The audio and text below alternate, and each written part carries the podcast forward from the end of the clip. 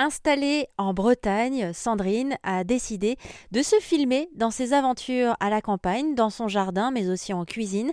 Elle a créé sa chaîne internet YouTube qui s'appelle Popote et Potager. On en avait parlé il y a quelques semaines sur RZN Radio. Chaîne quand même qui est suivie par plus de 160 000 abonnés, qui se régale de l'authenticité et de la simplicité de Sandrine. Sandrine qui a aussi sorti un livre qui s'appelle Réussir mes conserves maison aux éditions Jouvence. J'en ai profité pour demander à Sandrine pourquoi il est nécessaire de faire des conserves. Alors, il y a plusieurs, euh, plusieurs raisons à ça. D'abord, Premièrement, vous l'avez dit, effectivement, il y a les récoltes du potager qui arrivent en abondance tout en même temps. Hein. À un moment donné, euh, dans sur les, deux mois et demi d'été, on, a vraiment euh, les, légumes, les tomates, les courgettes, euh, les poivrons, les aubergines, les concombres, tous ces légumes d'été qui arrivent à peu près tous en même temps. Donc, il faut prévoir aussi de pouvoir les conserver. Donc, les conserves, en ça, c'est le moyen idéal. Ensuite, la conserve, pour moi, c'est aussi le moyen de savoir ce que je mange c'est-à-dire euh, de savoir ce que je mets dans mon assiette et de manger des produits euh, que j'ai fait pousser sans aucun euh, produit chimique, naturellement, et, de me nourrir sainement. Et la troisième raison, elle est aussi économique.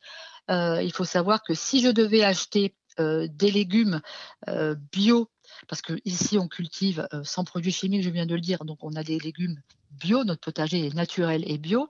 Si je devais acheter la même quantité de légumes dans, une, dans un magasin bio, eh bien, j'en serais pas capable. Financièrement, je ne pourrais pas acheter la même qualité.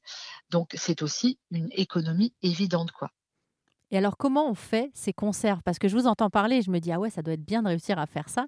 Euh, mais je ne me sens pas capable, moi, de réussir toute seule. J'ai l'impression que c'est compliqué. Il y a des normes à respecter. Oui, bien sûr qu'il y a des normes à respecter, mais elles sont toutes simples. Euh, elles sont identiques lorsque vous allez, euh, par exemple, euh, lorsque vous allez acheter des surgelés, bah, vous mettez pas ça dans votre sac de course classique, vous mettez ça dans votre sac isotherme pour éviter la, la, rupture de la chaîne du froid et tout ça. Quand on fait des conserves, il y a deux, trois règles à respecter, mais elles sont vraiment toutes simples. L'hygiène, Bien sûr, il faut que les bocaux soient propres, il faut que l'endroit où vous travaillez soit sain. Et, euh, puis après, euh, lorsque par exemple on fait de la stérilisation, on a des temps de cuisson à, respecter.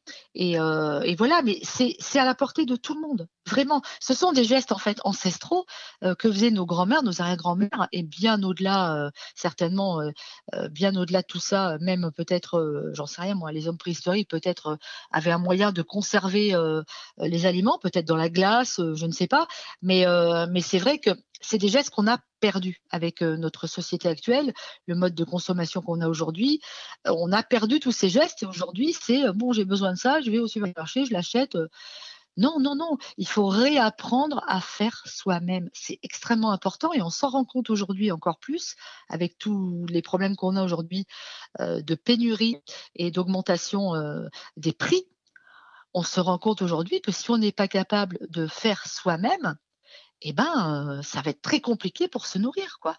à un moment donné, si sur le marché, il n'y a plus de pâtes, eh ben, il, faut, être capable de faire ses pâtes.